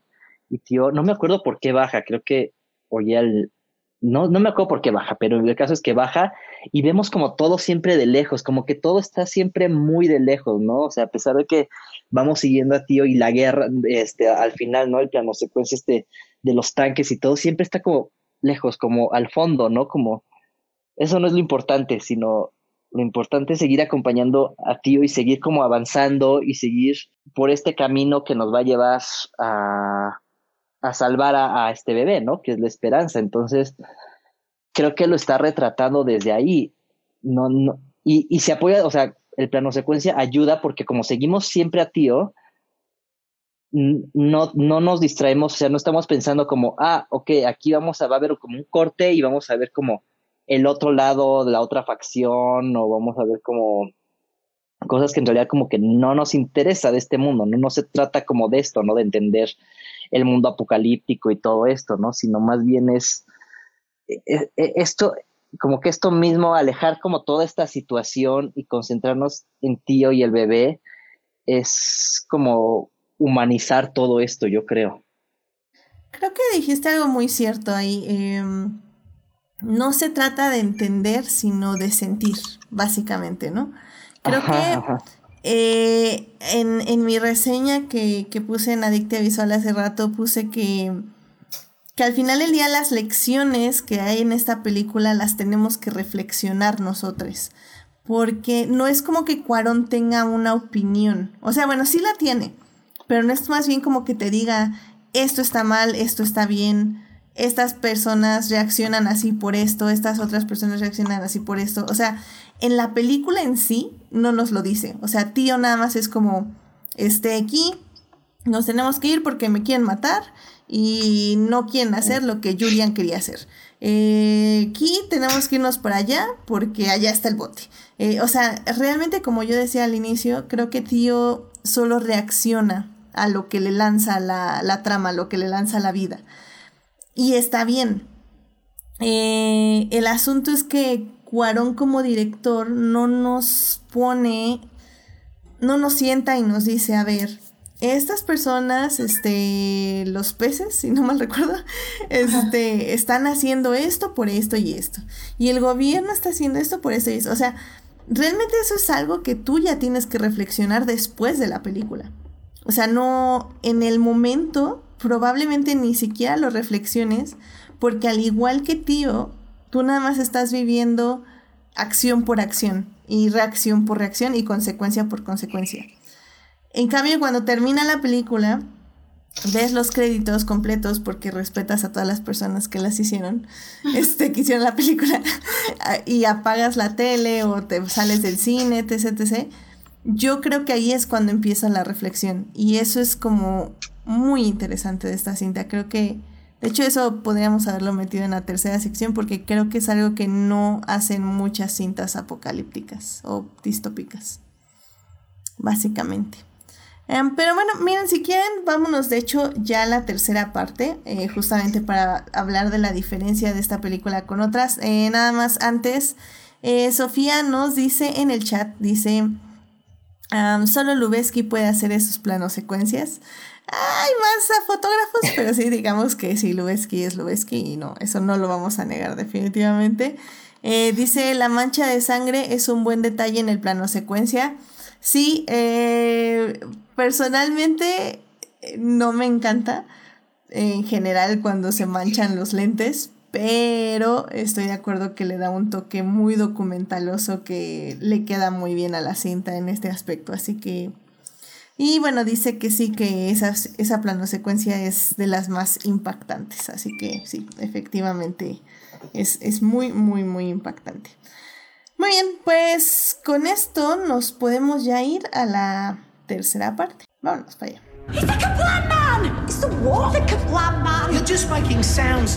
Muy bien, ya estamos aquí en la tercera parte y seguimos hablando de Children of Men, esta película que cumplió 15 años de haber, bueno, va a cumplir 15 años de haberse estrenado. Y pues en la primera parte estuvimos hablando del guion, en la segunda parte estuvimos hablando de estos maravillosos planos secuencias que componen la cinta. Y en esta tercera parte ya vamos a hablar de cómo difiere la cinta de, bueno, la película de otras películas distópicas. Justamente ahorita ya al final de la segunda parte estaba hablando de, de cómo la película en sí no te pone eh, a pensar lados, es decir, no te pone a decir, estos son los malos. Bueno, si hay malos y si hay buenos. En el caso es básicamente Tío y Ki son las personas buenas y todo el demás universo son malos.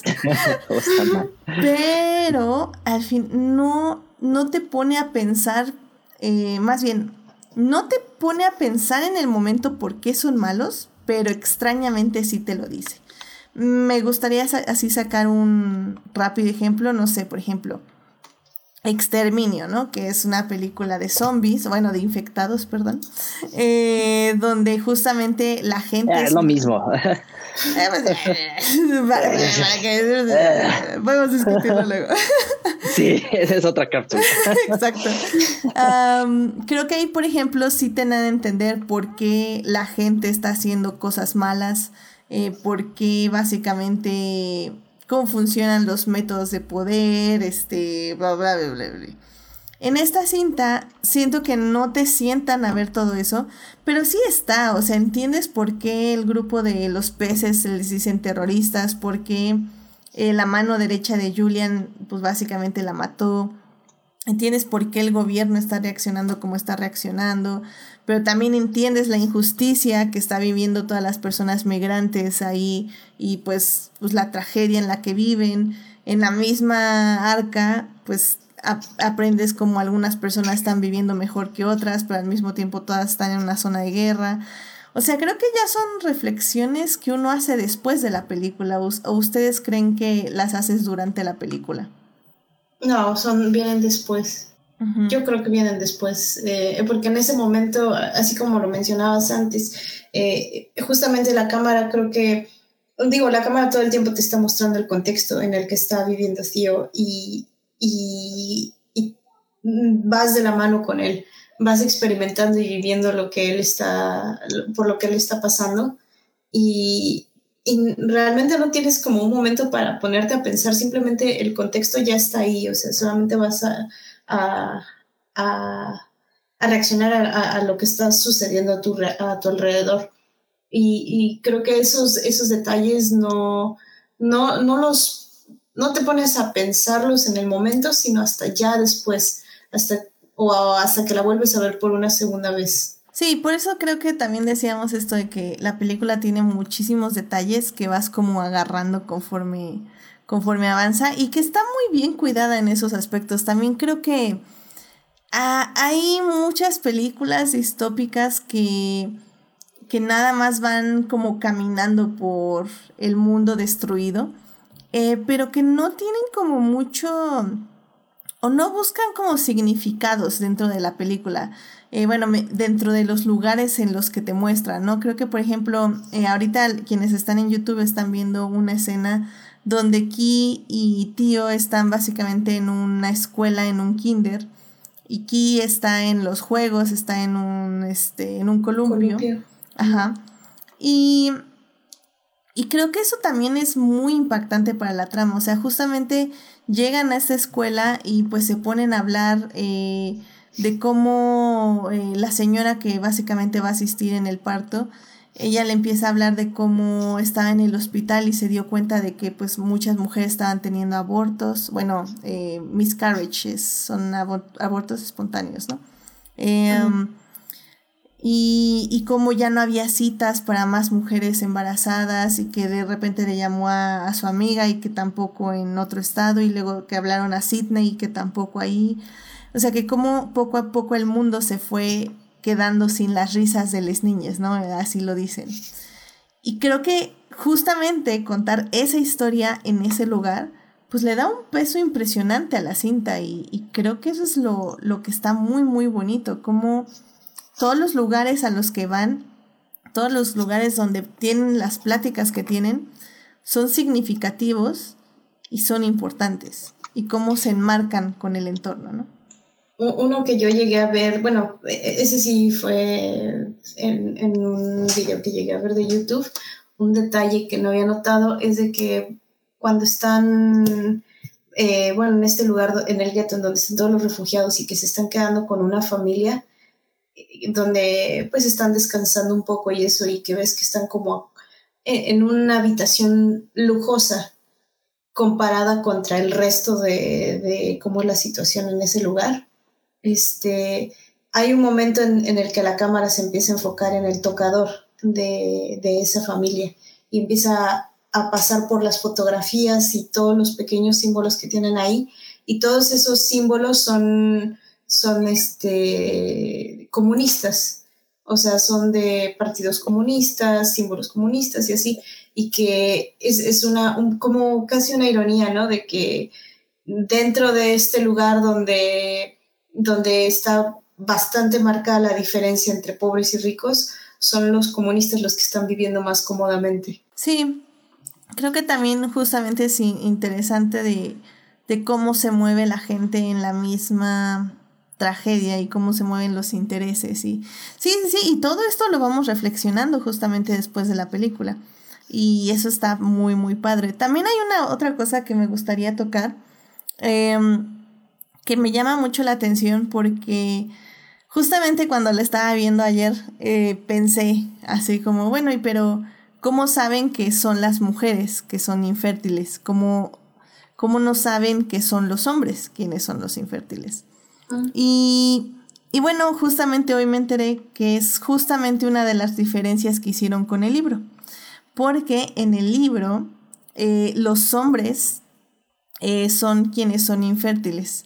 Las mujeres son este, pues básicamente, o sea, siguen con el mismo sistema reproductivo, pero eh, la cuenta de espermas son las que desaparecen. Básicamente, pues ya no hay espermas viable.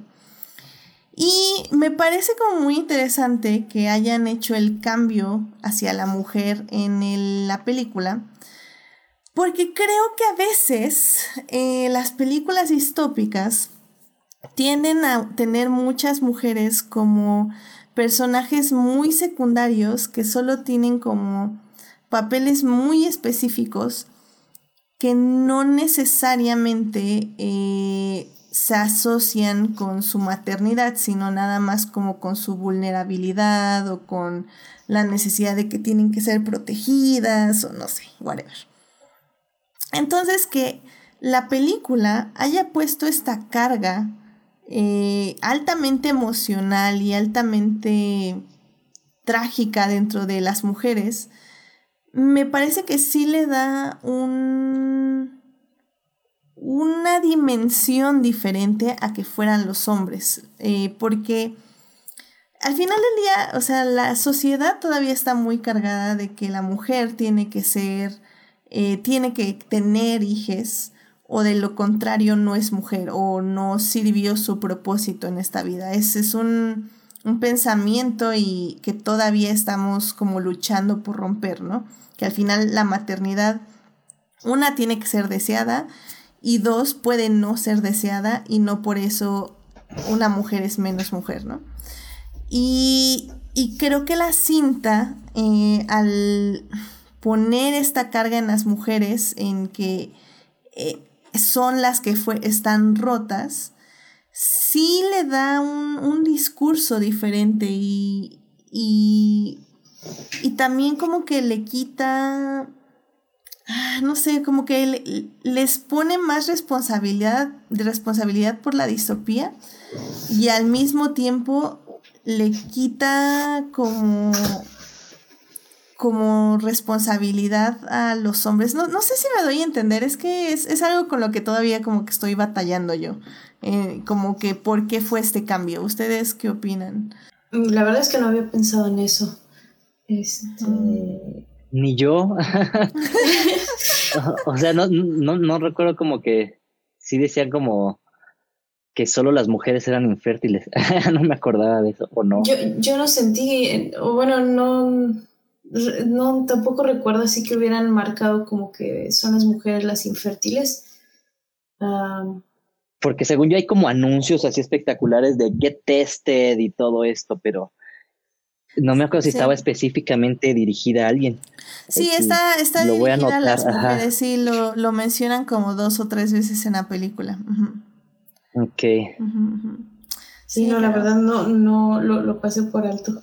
Sí, fue, fue, fue algo que, que, me surgió, ajá. Eh, si, el, si el público ahí luego tiene uno, una opinión sobre esto, me, me gustaría saberlo. Ya saben, ahí en el Twitter, Facebook, Instagram o aquí mismo en YouTube o en Twitch. Eh, porque sí, sí es algo que me, me, llamó mucho la atención y que sí estuve reflexionando. Y sí me hubiera gustado decírselos antes, la verdad fue algo que ya me llamó la atención como, como más hace ratito, sobre todo porque me enteré de ese cambio, que sí fue un cambio deliberado para la película.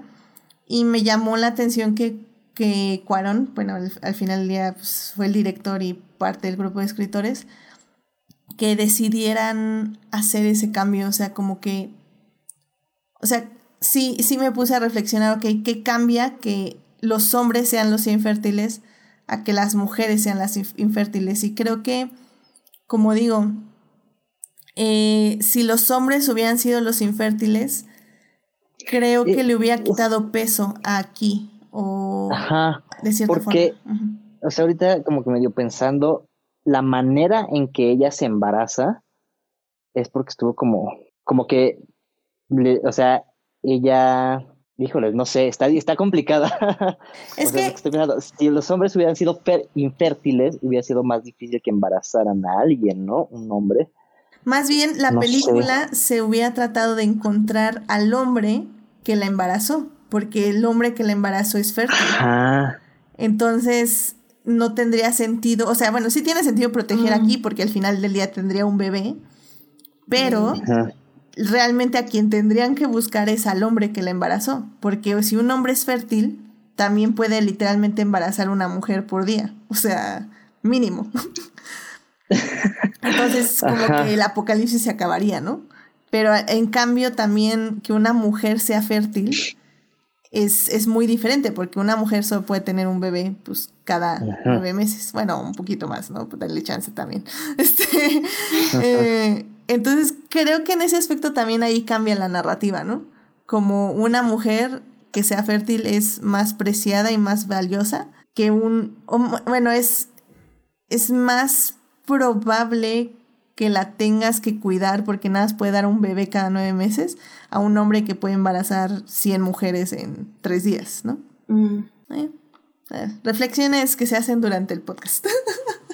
No, pero sí, sí tienes un punto y sí, sí es cierto. Es, es, completamente. No, y, fíjate que justo como que yo acabando de ver esa peli, este, como que siempre te quedas como pensando, ok, bueno, ya se embarazó una vez, ¿no? Este, como dices, son como, o sea, hay, ya hay como una gestación y todo, y pero siempre me quedé como, bueno, fue como una cosa de azar o, o, o, ya significa que ella es la única que se va a embarazar y, y de todos modos se va en el barco, entonces este, se va como a otra vida, o sea, el mundo de todos modos está en caos, ¿no? O sea, no hay salvación y es como de, bueno, ella vivirá su vida, quizás tendrá un segundo, este, hijo, ¿no? O, entonces se queda como todavía este, este, este, está como este juego de la esperanza, ¿no? De que pues en realidad no sabemos qué fue, quizás fue nada más un, un, un acierto y ya ahí se va a quedar, ¿no?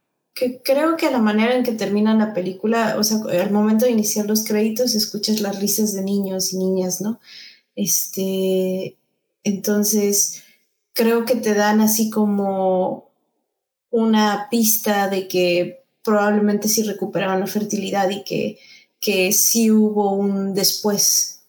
pero solamente te lo dejan así con, Pero con el queda sonido. un poco así como con la esperanza de sí puede estar todo chido. Probablemente esté todo chido, pero No sabes si la guerra continuó o no, pero al parecer por las risas que escuchas. Sí, o sea, o sea, no, no, no es un final así de, ¿cómo se dice? De, de, ah, sí, o sea, tipo Inception que no sabes si sí es una cosa u otra, pero sí es como, o sea, juega con la esperanza, no te lo muestra así en la cara, ¿no? De, ah, sí, ya se salvó todo, sino es como, hay esperanza todavía.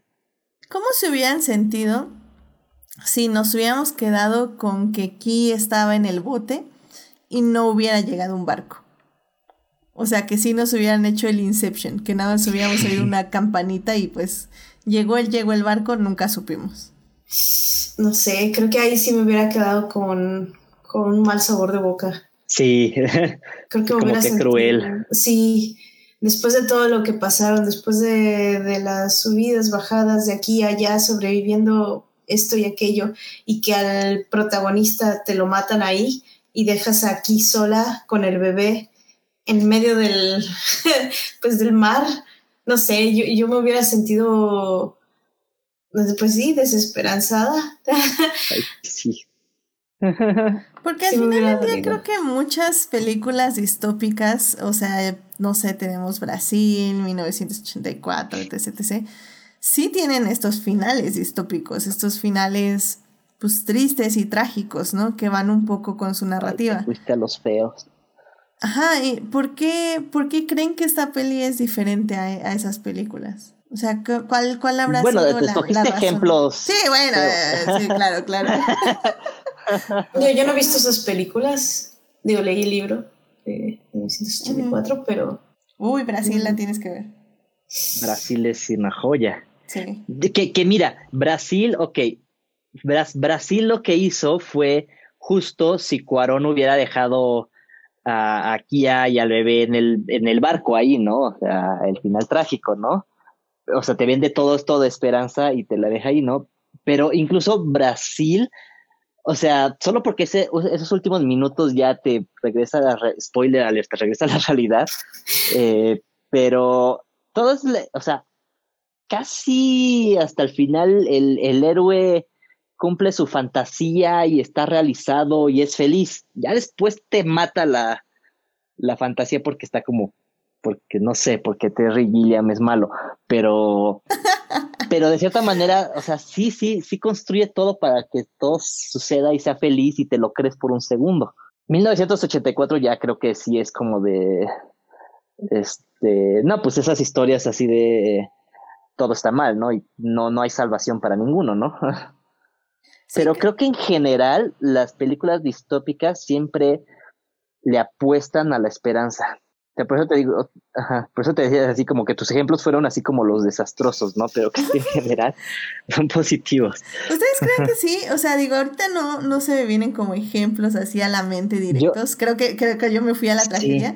Pero sí crees que las distopías tienden a ir a, a un futuro feliz? O bueno, o Sí, por un ejemplo, mundo feliz.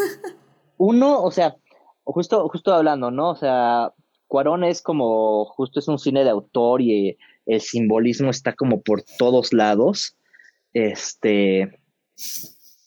Entonces, o sea, sí, es como resalta, creo que por eso, ¿no? Por, por el mismo autor, ¿no? Generalmente, casi la mayoría de las pelis distópicas se concentran como en un solo tema y, y ya, ¿no? No hay como tanto simbolismo, ¿no? O sea, por ejemplo, uno, una, la de este, espero pronunciarlo bien, Bon Joon-ho, la de, la del tren, pues es como muy fácil, ¿no? O sea, sí es un mundo distópico y habla de las clases, ¿no? Y ya.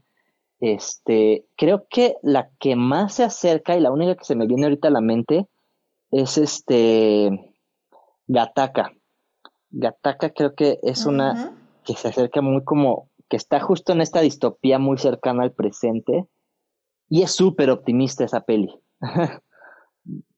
o sea, No sé es- si súper optimista es la palabra, pero ok, sí. sí, ¿cómo no? O sea, acaba bien. Pero optimista, bien. optimista, optimista, optimista. O sea, o sea, Julo se, se quema, se, se suicida, digo, spoilers. bueno, bueno, ok. bueno, ok, o sea, no todo puede ser tan feliz, pero, pero el otro resuelve o sea, estamos, problemas y todo. Estoy de acuerdo que estamos en el espectro Gataka y del otro lado está inteligencia artificial, ¿no? Que casi casi te terminas tirando del tercer piso cuando termina la película, ¿no? Ajá. Sí. Ok, entonces, a tu opinión, las distopías tienden a terminar mejor en su mayoría, ¿no? Eh, o sea, como finales felices dentro de la tristeza distópica, ¿no? Ajá, sí.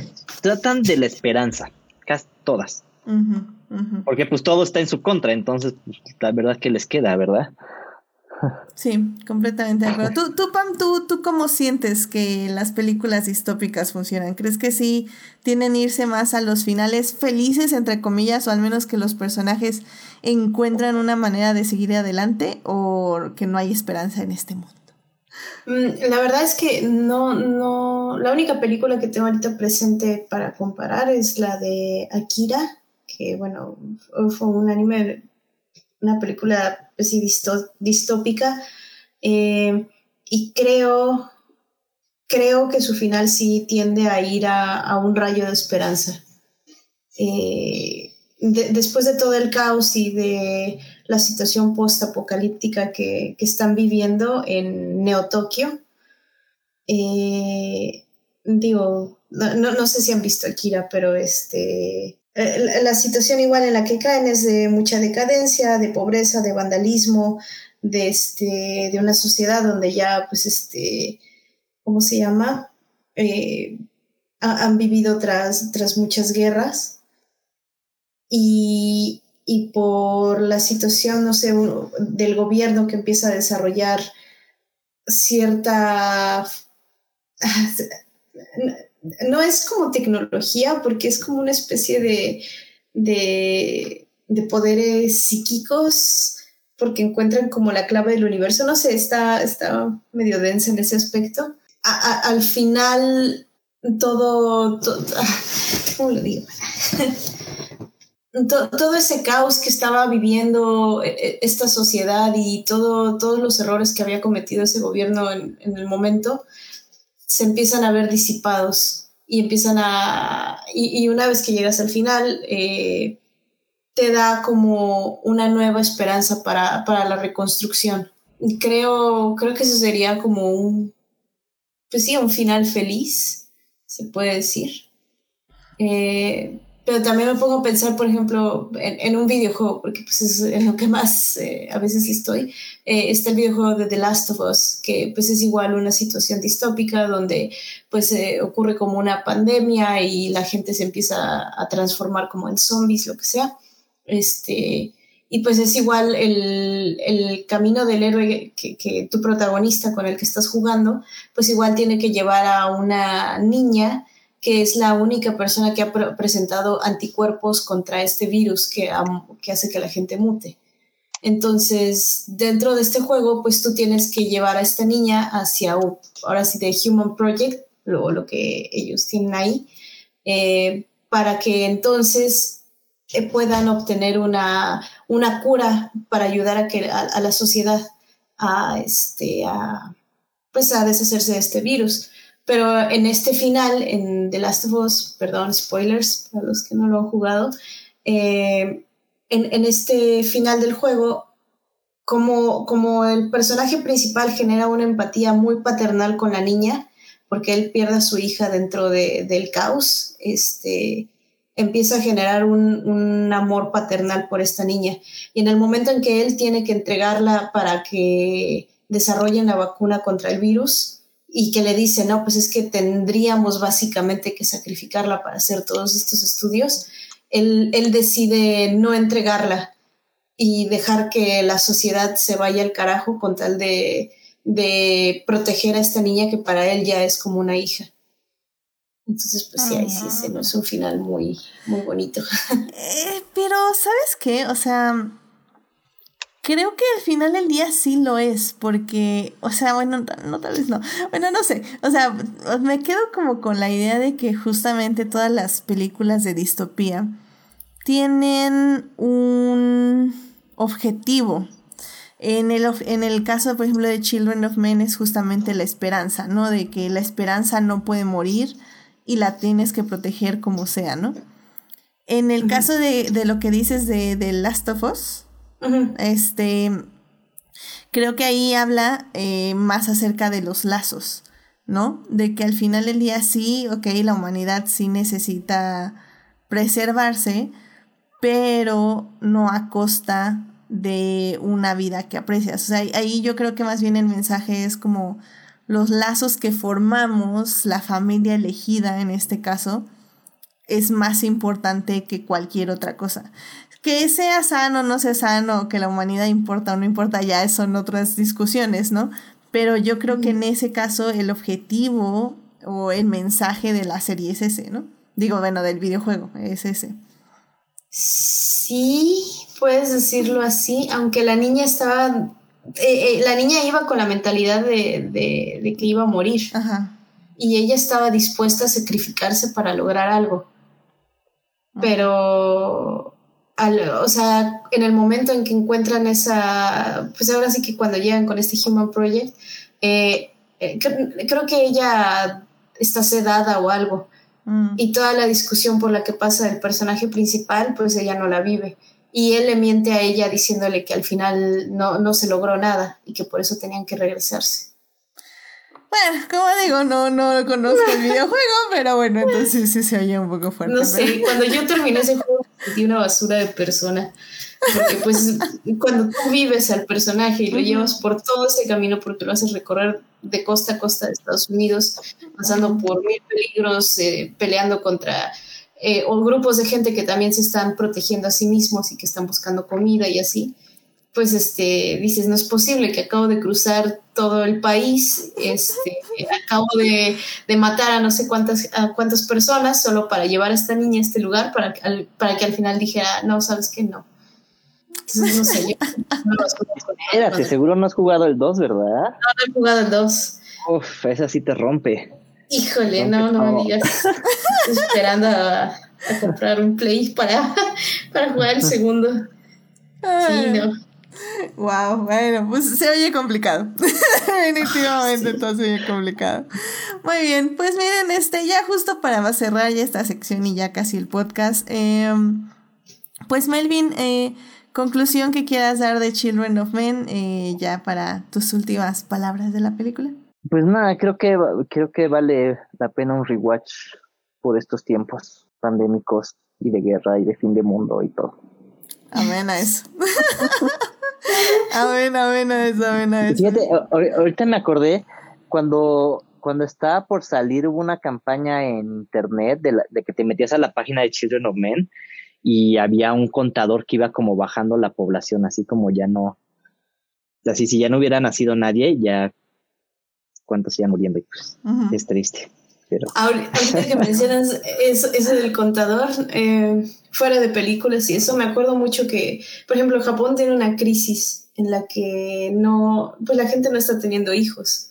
Eh, y creo que incluso había lanzado una campaña de adopción a niños africanos, porque como necesitan, pues sí, ahora sí que necesitan este, generaciones nuevas, pues para tener más eh, fuerza laboral, generar impuestos y que la economía crezca. Pero pues ahorita Japón está teniendo un problema de, de, crecimiento de, población o que la gente no está teniendo pues, la cantidad de hijos que ellos quisieran. Wow, qué, qué interesante. Ay, bueno, pero sí, ya son, son cuestiones, cuestiones de la vida definitivamente y de países. Wow. Bueno, pues este, Pam, ¿alguna conclusión que quieras dar de la película? Pues em, creo que es una película que aún sigue muy, bueno, que creo que más que nada hoy en día está muy presente eh, su temática. Pues sí, vale mucho la pena volver a verla si, si no se han dado el, el, tiempo, pues háganlo porque creo que creo que va a marcar más ahora y y creo que la, van a entender más y la van a recibir mejor en estos tiempos que es como más, la, temática es más presente. Que por ejemplo en el 2006 creo que no tuvo, no, no, no fue tan recibida como, como pudo haber sido hoy en día. Sí, bueno, eh, la película fue bien recibida en eh, por la crítica, sí, pero sí, efectivamente, sí, yo creo que es uno de los trabajos menos conocidos de Cuarón. Obviamente esto lo pongo como entre comillas porque al final del día sí, si comparamos, probablemente sí no sea tan conocido como sus otros trabajos, pero al final del día no voy a decir que es una película de arte que se exhibe en tres salas, porque pues también sería mentira.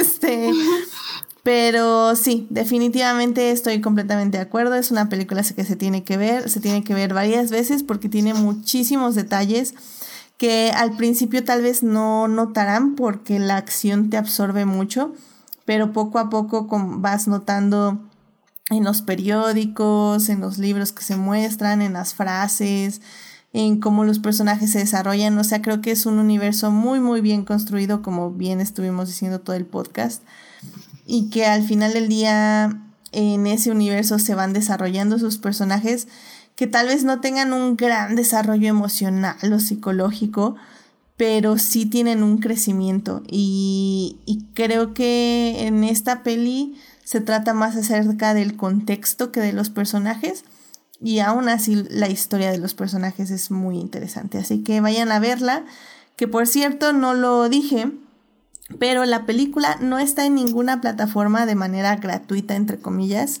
eh, pero sí la pueden rentar o comprar en YouTube, en Google Play, en Cinepolis Click creo, o si no en Prime Video, en Apple TV también está, entonces ya saben, o sea, la verdad es que está bastante disponible en todas las plataformas y creo que vale muchísimo la pena, ya saben que también si la compran en Apple TV, que no nos patrocina, Apple, por favor. No pido nada, nada más un iPad nuevo. Otro HomePod. Eh, bueno, em, eh, ya saben que si la compran ahí en Apple, eh, automáticamente se las renueva conforme va saliendo una nueva versión y así. Así que creo que ahí conviene bastante tener ahí la inversión ahí en Apple TV. Patrocínanos, Apple. Pero bueno, yo creo que con esto ya nos podemos ir a las recomendaciones de la semana. Así que vámonos para allá. I love movies. Gosh, I love movies. Muy bien, ya estamos aquí para las, para las recomendaciones de la semana. Eh, Mervin, ¿a ti qué te gustaría recomendarle al público? Esta serie que acaba de salir en Netflix, eh, que sigue las aventuras de He-Man, la de la de la de la de la ¿cómo se llama? Masters of the Universe Revelation. Digo, no tienen que ser fan de He-Man ni nada, pero está muy buena. Sí, he oído que la recomiendan mucho, sobre todo porque hubo muchas lágrimas de, de fanboys, ¿no? Este, fanboy tears. Entonces, creo que me, llamó la atención sobre todo por eso. toda la banda eterita Tifa, todos esos, sí. este, lloraron, entonces vale la pena verla. Nada más por eso la quiero ver. Realmente creo que es la mejor recomendación que me puedes dar, así como los FIFAs lloraron, la tengo que ver. Los lloraron, entonces corran. Perfecto, muchísimas gracias, Melvin. Entonces es Master of the Universe que está en Netflix, ¿verdad? Ajá, son cinco episodios nada más. Ajá. Ah, pequeñita, perfecto. Muy bien. Sí, la mitad, es la mitad de la primera temporada, entonces Perfecto. Muchas gracias, Melvin. Pamela, ¿a ti qué te gustaría recomendarle al público? Um, a mí me gustaría recomendar Cowboy Bebop. Eh, la volví a ver hace poco, toda la serie. Si bien no es una serie que te lleve con una, en una historia lineal, es, e, e, es una serie que te lleva a pensar un poquito en la nostalgia y a cómo sus personajes se van enfrentando a su pasado. Y bueno, el soundtrack, no se diga, es, es increíble, hecho por la compositora Yoko, este, Yoko Ono. Eh, no, Yoko Kano, perdón. y este, no, no, no, Yoko Kano, este, y junto con una banda de jazz que se llama The Seatbelts. Eh, pero bueno, a, mí la serie principalmente me, me, encanta por el soundtrack y también la calidad de animación que se hizo en ese momento que fue en los 80 o algo así, este, pero o sea, la calidad es, es, increíble, realmente le metieron bastante budget a, ciertas cosas y a ciertos detalles, es muy cinematográfica, entonces creo que este, vale la pena volver a verla y creo que Netflix está haciendo un remake en live action de esta serie. No sé cómo vaya a ser, sé que la compositora va a ser la misma, pero este, de, música. Eh, pero creo, creo, que la animación y, pues ahora sí que toda la parte gráfica que, se creó ahí vale la pena volver a verlo. Eh, no puedo decir exactamente dónde encontrarlo, es más como medios alternativos y la, la, versión que yo encontré fue con el doblaje latino, que no está mal, pero, pero sí está un poquito complicada de encontrar. Ok, bueno, pues muchísimas gracias, Pam. Este es Cowboy Bebop, que está en medios alternativos. Que por cierto, digo, sí, ahorita estuve tratando de ver si estaba Cowboy Bebop, pero sí no, no le encontré ningún medio legal aquí. Pero eh, eso me acordó que la serie que nos recomendaste hace algunos podcasts, la de Primal, mm, ya está en HBO Max aquí en México. Sí, vayan a verla. Sí, entonces esa, esa la pueden ir a ver en, en medios legales. Sí. ya, ya, ya está en que es la de Primal y esa está en HBO Max, pero también ya saben, Cowboy Bebop en medios alternativos. vale, y bueno, pues para terminar, a mí me gustaría recomendarles la película de Space Jam A New Legacy, que es la secuela de Space Jam, la película de 1996. Sí, 1996. Esa película de la 96, si no mal recuerdan, fue con Michael Jordan y en esta ocasión es con LeBron James. Eh, y la verdad es que, ah, bueno, la película la pueden ver en cines, creo que todavía está en cines, creo. Sí, bueno, por acá sí. Ah, muy bien, todavía está en cines en algunos lados. La verdad, ya saben, yo la vi en medios alternativos porque no estoy yendo a los cines todavía. Pero eh, no esperaba nada, literalmente estaba en, mi postración post vacuna. y, y, dije, vamos a ver Space Jam, no tengo cabeza para nada más. Y no sé si fue la vacuna o qué fue, pero wow, o sea, me gustó muchísimo. Me divertí muchísimo, me reí muchísimo. Eh, me la pasé muy bien, me encantó la trama, cómo evolucionan. O sea, miren, no le pidan mucho, es Space Jam a New Legacy, o sea, no, no va a ser el, no va a ganar un Oscar por absolutamente nada, tal vez por animación, pero nada más. Pero está muy padre. La verdad, la recomiendo muchísimo para así para un fin de semana, para pasársela bien un rato con palomitas. Muy, muy buena, la recomiendo mucho. Y chance, voy a ir a hablar de la película a Crónicas del Multiverso, así que ahí estén al pendiente este, en las redes por si, por si me voy para allá este jueves para discutirla, porque realmente me la pasé muy, muy bien. así que vayan a ver la Space Jam a New Legacy en cines o si todavía no van a cines en medios alternativos que yo creo que próximamente va a estar creo que es de HBO Max creo por eso la vi, porque salió en HBO Max en Estados Unidos. Entonces, eh, de hecho ya In the Heights ya está en HBO Max y fue como un mes después de haberse estrenado en cines. Sí, según yo es como un mes. Ajá, entonces... cine y al mes ya está en HBO Max. Exacto, entonces si no quieren verla en medios alternativos y no quieren ir al cine, dentro de un mes ya va a estar en HBO Max, así que muy, muy recomendable el asunto. Muy bien, pues ya con eso llegamos al final del programa. Muchísimas gracias por acompañarnos, Melvin, Pamela. Muchísimas gracias por venir. Muchas gracias por invitarnos. sí, no, no, muchísimas gracias. Melvin, muchas gracias por venir. ¿Dónde te puede encontrar nuestro público? En Instagram como MelDJ. Eso, muy bien, muy bien, muy bien. Y Pamela, muchísimas gracias por venir. ¿Dónde te puede encontrar nuestro público? Eh, de igual manera en Instagram y me pueden encontrar como Priveraba. Excelente, muchísimas gracias. Y ya saben que a mí me pueden encontrar en HT Idea, donde cada vez hablo menos de Star Wars. Cada vez hablo menos de Star Wars y más de Lewis Hamilton, campeón mundial del mundo de la Fórmula 1. y pues ya saben, este querido público, suscríbanse al canal de YouTube y Twitch para que les avise cuando estamos en vivo. Y nos acompañen en el chat como Sofía Sánchez o como Marcela Salgado que estuvieron ahí echándonos porras en el chat. Muchísimas gracias. O también nos pueden acompañar en Twitch como Julián García, que por cierto Eh, se me olvidó que Julián estaba diciendo que tenía un dato curioso eh, que se enteró en uno de los videos randoms de YouTube. Dice que en 1983 salió una película llamada 2019 tras la caída de Nueva York, que tiene casi la misma trama e incluso una escena muy parecida con el Guernica de fondo que Children of Men. Y bueno, que la trama no es la parecida, pero que sí la idea base. Y dice que aunque la peli es mala, es curioso que salió muchísimo antes del libro. Así que ya saben, este, pues las inspiraciones vienen de todos lados, de todos lados. Hay que ponerse buzos. y pues, ah, y también Julián dice, Melvin, soy tu fan. Seguimos en pie con la batalla hasta que liberen la versión de seis horas. No puedo creerlo, no puedo creerlo. Pronto, pronto. Ya vamos a hacer un, un trending tweet. ya luego les diré la fecha. Ya saben, y todo, todo lo recaudado se donará a un equipo de producción para Adictivos. no, no, no es cierto. Ay, pero no, no. Es que no, hay, no existe el Melvin Code. Yo no sé, yo no sé, Julián. yo no sé a quién quiere engañar Melvin. No lo sé, no lo sé. Ahí está, yo lo vi, yo ya lo oí. Yo ya lo oí. Ya lo oí.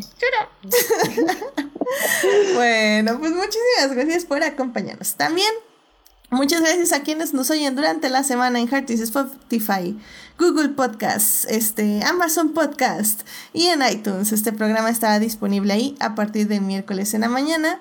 Saludos a Juan Pablo Nevado, a Jesús Alfredo, a Joyce, a Fernanda, a Jessica, a Ximena y a Héctor Guerra, quienes son parte del team Diferidos. Muchas gracias por escuchar. Y bueno, si quieren más de Adictia Visual o participar en estas encuestas donde ustedes eligen el programa de lunes, ya saben, estamos en Facebook o en Instagram como Adictia-Visual. Adicta, no, ya es que esta hora ya se me lengua la traba. Adictia-visual y ahí pueden leer reseñas de películas y series, ver los reels, que algún día volveré a hacer, acompañarnos en los lives y compartir ahí en las historias. Y bueno, pues la próxima semana otra vez no tenemos programa. Este, probablemente el jueves voy a subir una encuesta para que ustedes lo elijan. Así que esténse al pendiente.